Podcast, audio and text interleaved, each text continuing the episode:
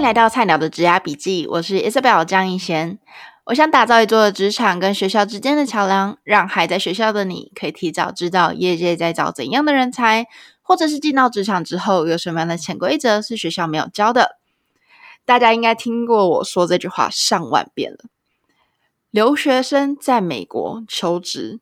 最多就是做工程师，所以这方面的求职资讯超级多。但是呢，如果我们在别的产业做的话，真的求职资讯很难找到。所以呢，我这个平台生存的意义就是想要帮大家搜集各行各业的求职资讯，让你来美国还有别的选择，不一定要当工程师，你也可以做 marketing，你可以做 real estate，你也可以做设计师。那今天呢，最特别的，我就邀请到我认识的一个房总来跟我们分享。到底为什么这么多国际学生在美国会开始做房仲，以及身为一个亚洲人，在这样子的房仲市场中有什么样的优势与劣势呢？那我们先邀请 Mario 自我介绍一下吧。大家好，大家好，我是 Mario，然后感谢 Isabel 今天邀请我来上你的 Podcast 久仰大名。然后呃，我其实是在纽约 Fordham 念书，然后在这边毕业。之后呢，就开始进入房地产的行业。然后我本身原本学的是统计相关的专业。那你在这个房地产做了多久啊？我在房地产，其实来说，我应该做了四年快五年，因为我是从一八年那个暑假刚好开始，就那时候原本是 part time 嘛，就无聊做一做，然后就一然后一做就做到现在，大概四年多。哇哦，哎，那你刚刚其实你有说到你本来是读统计系的。你可以去当 analyst，你怎么跑来当房仲？这个真的是说来话长。其实我到现在我自己还是觉得很不可思议，为什么我现在会来这边？呃，因为其实我一开始念统计相关，就很家人啊等等，就是不管是怎么样，可能都觉得说，哦，你出来啊、你就是念了统计，就怎么最后会进入房地产呢？一开始确实是有点奇怪，让人纳闷。但是其实我刚毕业的时候，我是有找统计相关的工作，但是呃，我觉得我当初在。一八年那个暑假，我开始那时候原本在考虑要不要回台湾休息，就是因为刚好是学校的暑假。那、嗯、但后来想说算了，不要都来了，那我还是待在这边待一下。然后呢，刚好没事做，我找个实习，但是我没有很 active 的去找。然后我就那时候我朋友就说，哎、嗯，刚好他们刚创了一家新公司，然后我要不有没有兴趣做房地产？我想说，想想没事嘛，那我就去加入他们，就一起做一下。然后就做个一两个月，就发现我有在里面赚到钱，然后我就会觉得说，哦。就是有赚钱，觉得还不错。然后后来等到真的毕业之后呢，我还是有持续在找统计相关的，可能资料分析啊、data analysis 之类的相关工作。但我自己觉得，我那个时候可能找的没有，我觉得不够勤，因为大家不都说要海投，可能一天可能投个几百份啊，我大概一天就投个大概十几二十份。嗯、就我觉得我很明显，我那个找的那个数量是没有别人多，所以我就一直在这个过程，就是怎么样，我自己也觉得我找的不够认真，所以可能也没有真的找到。适合的统计相关的工作，这样，然后并且另一方就是因为我刚好做这个行业又有在赚钱，然后两方就在拉扯之后呢，嗯、我可能就慢慢的就往房地产这个方面走了。了解，其实也可以理解，因为如果你在房地产就是有做出一点成绩的话，你当然就会觉得，那干嘛没事找事做，就是跑去做一个这么难的产业，呃、或者是 干嘛放下高薪什么什么的这样子。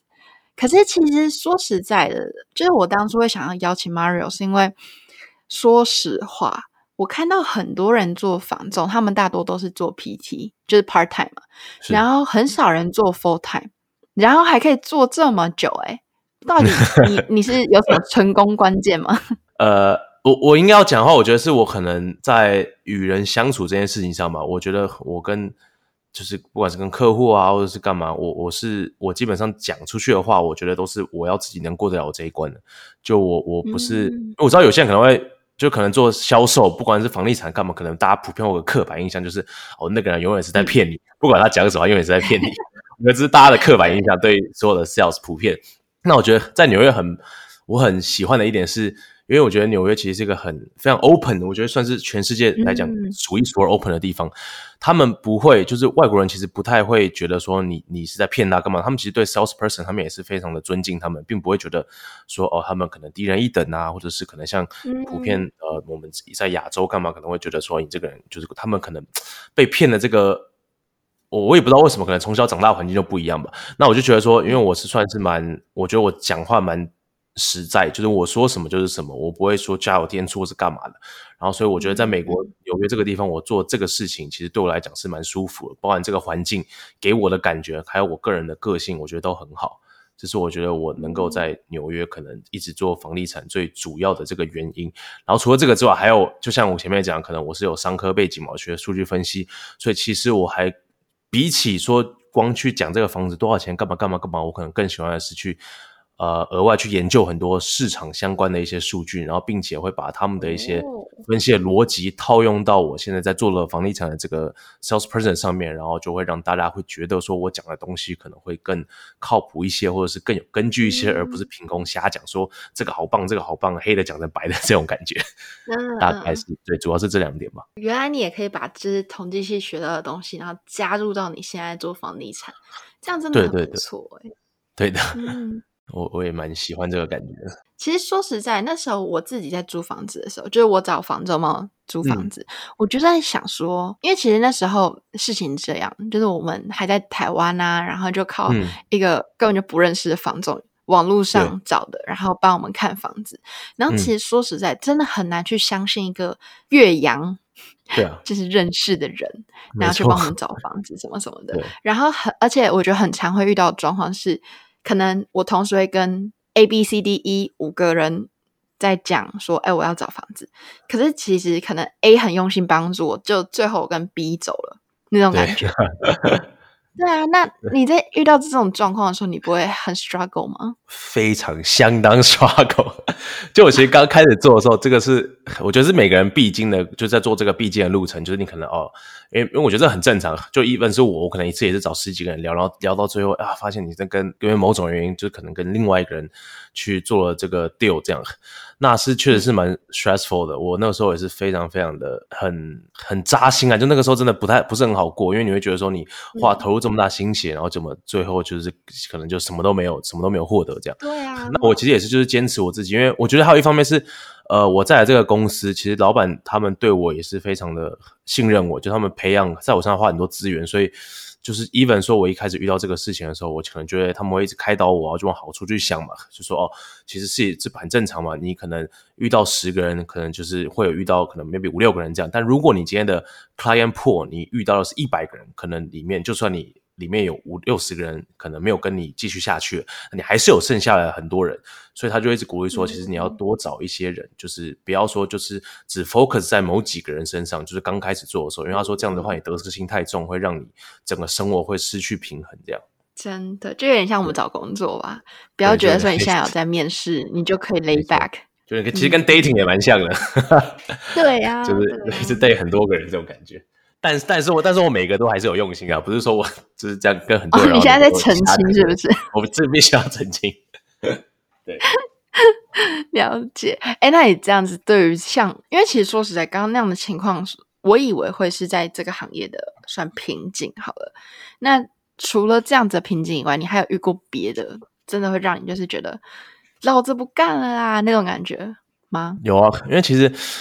我其实像我其实刚刚前面那个前面那件事嘛，就是可能我很努力，然后最后诶他最后找了别人，这样就就很我很常遇到这种事，我就想说啊，干脆不干，我花了就是可能因为我因为我遇过一次，有一次是呃可能我跟了两三个月的的一个的一个 case，然后我们中间聊得很好，干嘛都准备好，然后之后最后一步。呃哈，然后他说，呃，哦，他说啊，他学长刚好也在做这个，然后就跟他联系，然后不好意思，不跟他学长做。那我当然当下我也是不没有说什么嘛，但我只是心里确实会有一点小小的难过或失落。我觉得这个是难免的，我觉得不管是谁一定都会，嗯、因为你跟毕竟跟他三个月，然后中间也是大家聊得非常开心这样。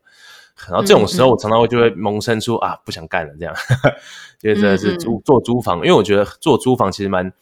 压力蛮大的一点是。呃，你要一次会跟你的竞争力太大，因为你身边太多人，太多留学生中介，或是不管怎么样，太多人在做这个同样的事情，然后大家要比，就是回复讯息的快，就是因为其实你做租房嘛，大大家不外乎就是求个快，你你跟买房子跟买房子跟租房，我觉得是两种完全不同的客人，或者两种不同的心态。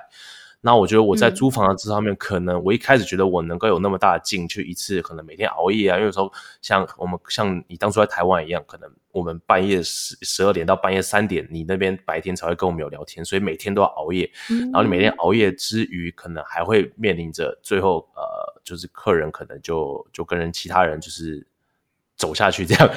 就让我去 smash that 所以我到最后就决定下定决心，好，那既然这个市场这么的，就我觉得租房市场对我来讲没有那么健康，老实说，我觉得没有那么健康，嗯、所以我就转成。改成买卖房，我觉得如果现在在台湾的听众可能就没有办法去想象说，为什么我们租房子要去找房仲，为什么不自己找？嗯、其实是这样，就是在台湾，你很你很熟悉那个地理位置，什么信义区、中正区、什么大安区，你知道哪一个房价比较贵，嗯、哪里比较安全什么的。但在这边，就是当你 从台湾然后去找纽约的房子，或者找什么加州的房子，你真的很难知道说哪边是安全与不安全的。嗯、不熟啊，所以其实你就会很仰赖一个房仲帮你找房子。然后，其实我记得，我记得那时候我在就是靠房东帮我找房子的时候，房东很常会说什么：“哎、欸，这个楼很很火、哦，你要赶快抢，嗯、要赶快先付定金，嗯、不然要被抢走。”嗯，什么的？你觉得那个是？真的吗？还是就是这是炒起来的？说一句实在话，这个事情是真的，就看什么季节。因为你暑假，因为像呃，今年其实我我我很明显发现很多人就是你一不签，马上，因为我自己就因为我还是虽然说我现在比较少去做租房，但有时候可能呃朋友的朋友啊，或者是就关系比较近的需要我帮忙的时候，我还是会帮他做。然后我就就是你可以感受到暑假的时候，基本上这个房子出来，你没有决定，你明天过后，然后哎。这个房子就没了，他就跟直接跟你说没了。嗯、所以，所以在暑假阶段，他们这个说是其实都是真的，因为他们确实是，因为你真的，一等的话，就是这一套就没了，你就等下一套，那下一套就很有可能会变更贵。所以，所以对，那暑期阶段基本上，那如果说你像淡季啊、秋冬季啊，或者是一二三月这种时候，如果呃对方跟你说呃你今天不签，马上就没了，这个会比较可能比较 tricky 一点的，不一定。但暑假的话是真的，倒是真的。OK，哎、欸，那有没有什么季节租房会比较便宜啊？一般来说，呃，淡季大概是十二月到三月，是可能十二月到四月，哦、这这这几个月会是最淡，因为暑假其实最多留学生都是刚来嘛，所以全部都要租房子。那个时候是最多人搬到纽约，然后你工作了，可能刚毕业也是这个时候刚也是那个时候毕业，可能就搬来纽约。所以暑暑期像五六七八。这四个月一般来说都是所谓的旺季，这个时候房子会比较难抢，然后价格也可能会比较高。哦，了解了解。哎，那你刚刚有说到你现在比较少做租房，所以你在对做比较多卖房子，对为什么？就是卖房比较好赚吗？哎，如果你要这样讲，就是从世俗一点，确实卖房 能够赚到的钱会比租房多，但是我觉得这不是最主要原因，最主要原因是。租房对我来讲，因为可能随着年龄的增长啊，我觉得租房真的太累了。那个就是比较适合年轻人在做，因为你基本上每天要熬夜，然后就是拼速度。嗯、我觉得就是对我来讲，不是有不是一个有 quality 的的一个工作。但我觉得买卖房就是完全不一样，因为买卖房是基本上是一个一个一个人一生中，我觉得会是他。可能前几前几重要的决定，你买一个房子嘛，你一丢就是几百万美金下去，或者可能五六十万、一百多万这样子，绝对会是人生中一个非常非常重要的决定。然后我觉得，如果我能参与这个客人这么重要的决定，对我来讲，这个意义是非常大的。因为我就可以真正把我所学的东西，还有我的知识，或者是我真正认为的东西应用在这个上面。因为像呃，我分析所有的房地产干嘛等等啊，未来房市或者这个区域这个房子到底值不值这个钱，然后呃，你的客户需求啊，你为了这个房子，你的最主要是你为什么想要这个房子？是因为你想要你未来可能要结婚生小孩，还是因为你就是只是想要？单纯不想租房子，想找个单身公寓，就是住一阵子这一种，每个人的需求不一样，那我就可以对症下药，并且是可以给出我觉得是很很专业的东西。然后 compare to 租房嘛，嗯、因为租房确实不用什么分析，你要租就租，不租就不租，不租就可能就没对没有什么分析的必要。对我来讲，又用不到一些我自己学到的知识，所以我觉得买卖房对我来讲是一个很大的转变。然后再配上买卖房，其实我觉得更看重的是你与人与人之间的 relationship，它比较不会被呃。就不会像，因为租房你可能一次找十几个 broker，然后谁婚礼快就跟谁。那买卖房其实你很明显就可以一眼判断说这个 broker 好不好，然后会他们比较是一个 relationship 的 main 的一个 maintain 的那个 maintain 的关系。呃，我就不需要可能假设哦，今天晚上十一二点你密我，你传我一个讯息，我不用明我明天早上再回，然后你也不会跟人家跑掉，比较比较像是这样。那可能如果是租房，你晚上十二点密我，我没有马上回你，你可能我明天起来你就跟人家跑走了。对，那我觉得买卖房就对，对，买卖房更更吃的是人与人之间的 binding，就是你们两个人气场合不合，然后就可以一起。嗯、我觉得是有点像组队，就是我跟你同一队，然后我们一起去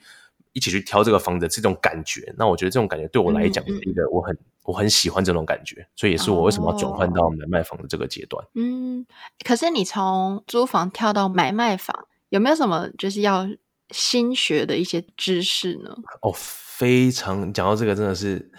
真的是太 这个过程真的是非常痛苦，因为我觉得买卖房跟租房非常非常不一样。是呃，第一个是流程就不一样，然后第二个是呃，你还要去观察，你要知你要知道怎么样去分析这个区域的行情，这个区域未来的发展，或者是这个区域 potential 的一些。风险，或者是说，呃，就你要会的东西非常非常多，其实就有点像是一个经济学家，然后就是房地产，因为你要分析房地产跟经济是脱不了关系的嘛，因为大家买房子不可能说你买了就希望它跌，都是希望它涨，或者是不管你要出租干嘛，你还要去算很多，呃，可能投资回报率啊，就会需要一些财务分析或者资产配置，我觉得你变得会有点像是。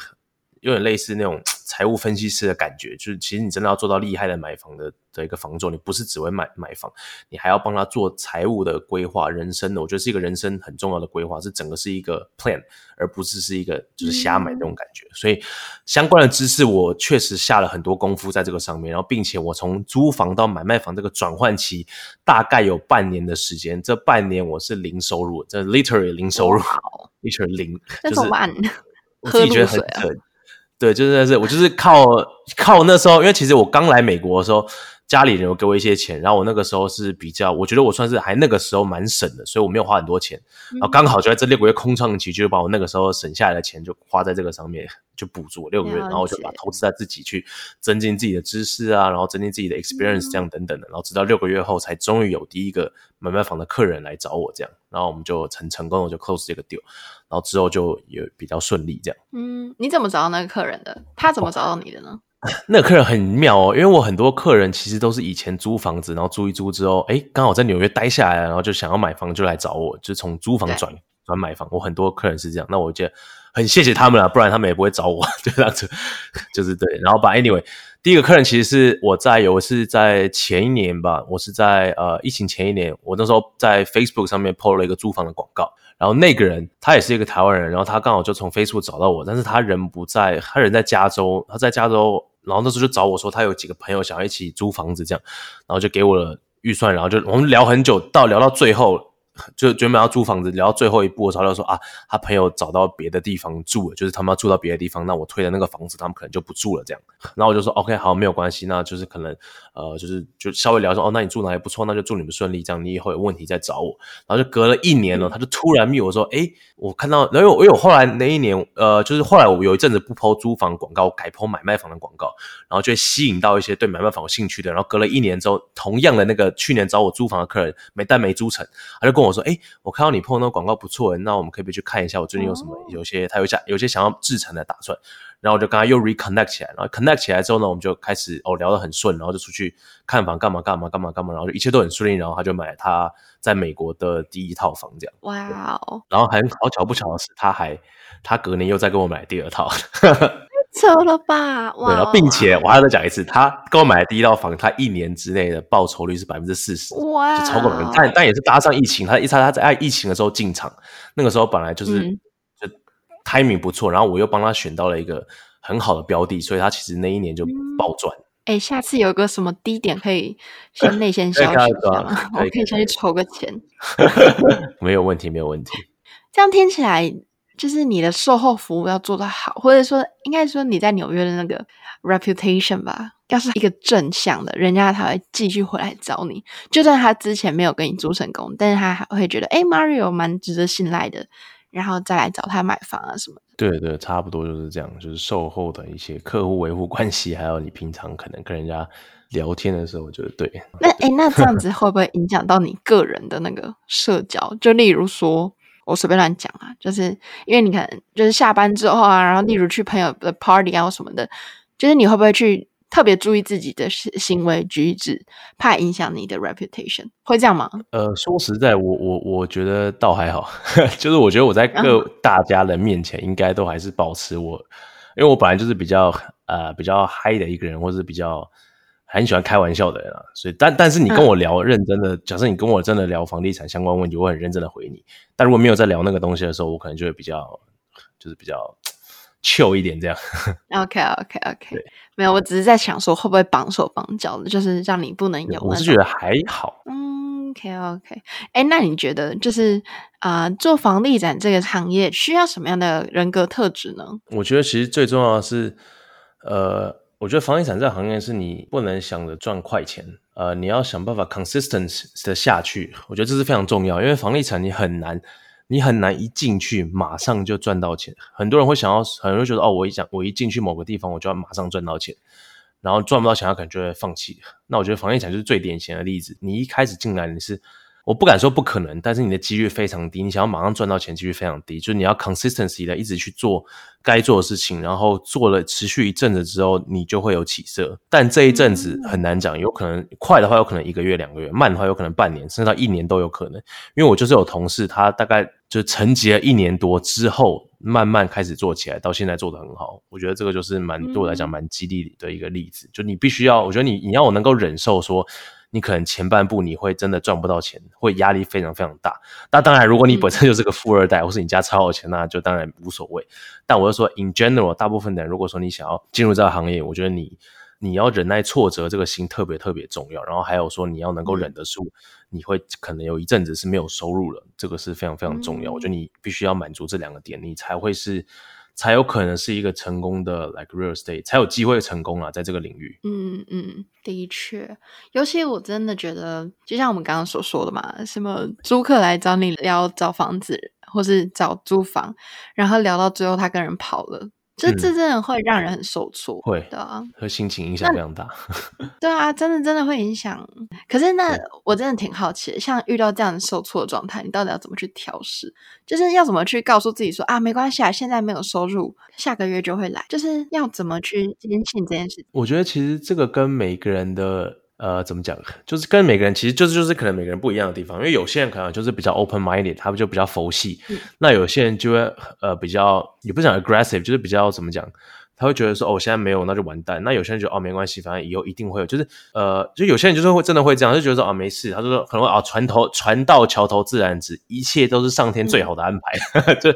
就你只要遇到挫折，我觉得只要往这边想就好，就哦好没问题哦。我今天在这边、嗯、这个月没收入，没问题，上帝就是给我一个考验，他就是想要让我撑过这个考验，然后两个月后一定会给我收入的。就是我觉得去这样子去去去怎么样，就往这个方面去想，然后我觉得觉得舒服很多，就觉得说哦，我现在做的其实都只是铺垫，因为我准备好自己，当机会来的时候，我只要抓住它就好。我觉得就是你要准备好，就算你没收入，你还是要准备好自己，就是充实你的知识啊，然后干嘛干嘛干嘛，等到客户真的来找你的时候，你就可以应付他们，然后并且就是。完美 close 这个 deal。这是我觉得，当我在没收入的时候，我自己在想的事，跟我在做的事，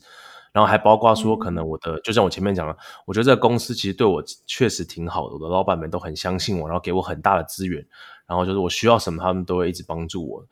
包含到我当初其实刚进来很苦，我我没有什么赚钱，他们也会常常请我吃饭啊，或者是哦，就是就会尽量帮我 cover 一些日常的开销，这样。嗯，那是因为他把你当朋友吧？他不是把你当员工，呃，有一部分也有可能是因为他们看到我的潜力吧，没有我自己讲，我是说有可能是他觉得我可能是有就有这个潜质的人嘛，就是他说他帮我一把，因为我之前其实看过很多，当然这故事是完全不一样，就是我看过很多那种 NBA 球员，就是什么他刚开始很穷很穷，然后然后就是有人看中了他，嗯、就是他每天让他住他们家，就他给他供吃给他供喝，然后他哪一天真的成功了之后，他就他就会给他十倍的回报。我看过很多这种励志的故事，那当然我没有，我不是这种人，只是我没有我的故事没有那么夸张，只是我觉得说可能就有点类似这样，就他觉得说我可能未来会有一天会是个可造之材，嗯、所以他才愿意就是可能先帮我做这些事情吧。了解。我觉得其实你刚刚说到一个很大的重点，就是你真的要有耐心，然后坚信自己做的东西是对的，嗯、然后不断的去吸收新的知识啊，让你自己就是有更多的内涵，或者是更了解这个产业。那当机会来临的时候，你不会怕说自己实力不够，抓不住这个机会。没错，没错。我觉得这真的蛮重要的。其实就我说实在，我这样听下来，我觉得其实做房东就跟做自由。自由业者一样，就像你有时候要接案子啊，那有时候没案子的时候，你到底要怎么办？你日子还是要照过啊，还是要照，就是好好精进你的画画技巧啊，嗯、或者是你设计能力什么的，对啊，对，我觉得就是一方面思想要你要往好处想，然后一方面就是要一直不断的投资自己的知识嘛，因为知识是无价的。我觉得这个是非常好的一句话，嗯、我自己也一直相信这件事。你闲的时候就可以真增进自己，然后忙的时候那当然好。对啊，对啊，对啊，没错。不过我想，不过我觉得你今天其实前面讲的那些，就你的开头其实有给我 inspire 到一些东西。你前面是说，哦，你说到纽约大部分都是工程师，对吧？对啊，对啊。就你前面讲的，因为其实就我听完之后，我觉得真的是非常有感的。怎么说？你现在在哽咽吗？因为我蛮想让这很多可能你的听众，包括你自己，可能也会觉得说，呃，你听众会想知道说。其实纽约，不管就你出国念书，其实不是只有工程师一个行业。当然，工程师确实是一个比较容易留下来的工作，所以可能很多人选择当工程师啊，嗯、这也是美国需要的人才。但我只是说，在我不确定其他州是不是这样，但在纽约，我觉得是一个处处是机会的地方。就是你不管你是做各行各业，你是导演，你是设计师，你是呃，可能你做美发啊，你做什么行业，只要我觉得你够认真，你够努力，其实你都是会有机会可以。闯出自己的一片天，或是有机会成功了，我觉得这也是纽约非常吸引人的地方。嗯、我突然想到啊，就是因为你刚刚前面说，我非常非常同意。对啊，我觉得是真的是这样，真的是你愿意待着，就是可能那个 trade off 说实在也蛮大的，不管这边的生活成本啊，或者是你看跪着跟人家求签证等等的，嗯、但是只要你有心，你想留下来，这边处处都是机会。对，我非常机会真的很大。各行各业，而且我觉得他们比较不会那么有那么多刻板印象。我觉得你工作起来也可能会比较舒服。嗯、的确，就像你刚刚说的啊，那个就是这边的人不会对 sales 觉得说，哦，你是不是就是没读书然后去做 sales，或者是哦 sales 是不是讲话都很不靠谱啊，天花乱坠的什么什么的。对对啊，就是但这边就比较不会有那种大家普遍不会有那么刻板印象，我觉得挺好的。嗯嗯嗯，没错，没错，这也是就是。纽约的魅力吧，没错。你想做什么，你都可以做得到。感觉你在这边工作，你就回不去台湾了，或者或者是会不习惯了。就如果你回亚亚洲的话，是，我觉得是真的会这样。就是回去还是有一个阵痛期吧，你要转换你的 mindset 啊什么的沟通方式。哎，这个就是另外一个难处了。这个我们改天开一集再来聊。可以 聊一聊的，聊越聊越想哭。不会，不要哭，没事的，我们在这里都可以活得好好的。没错，没错。哎、欸，其实你不是也有在拍那个 YouTube 吗？你要不要打个广告？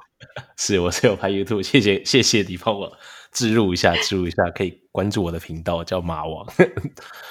对我会把他的 YouTube 频道放到下方资讯栏，大家有空也可以去看一看。其实我自己有在看 Mario 的影片啊，因为我自己也蛮想要在纽约自产啊什么的，然后我想说，哎、嗯，因为 Mario 超级爱开箱什么千万豪宅什么什么，然后就想到，哎，我没有钱去租这个，先看一下人家都就是长什么样子啊，layout 是什么样子，然后买买豪宅要具备什么样的条件什么的，我觉得蛮有趣的。嗯大家可以去看他影片，感谢感谢，改天一可以一起。好啦，真的很谢谢 Mario 今天的分享。那大家如果想要往房地产这个方向走的话，也欢迎联络 Mario，我会把他联络资讯放在下方资讯栏。那大家有兴趣的话，可以找他 connect，或者是你想租房、买房，whatever，看影片都去找他吧。感谢感谢感谢，有缘再见了各位。对，我们下次见，拜拜。好的，拜拜。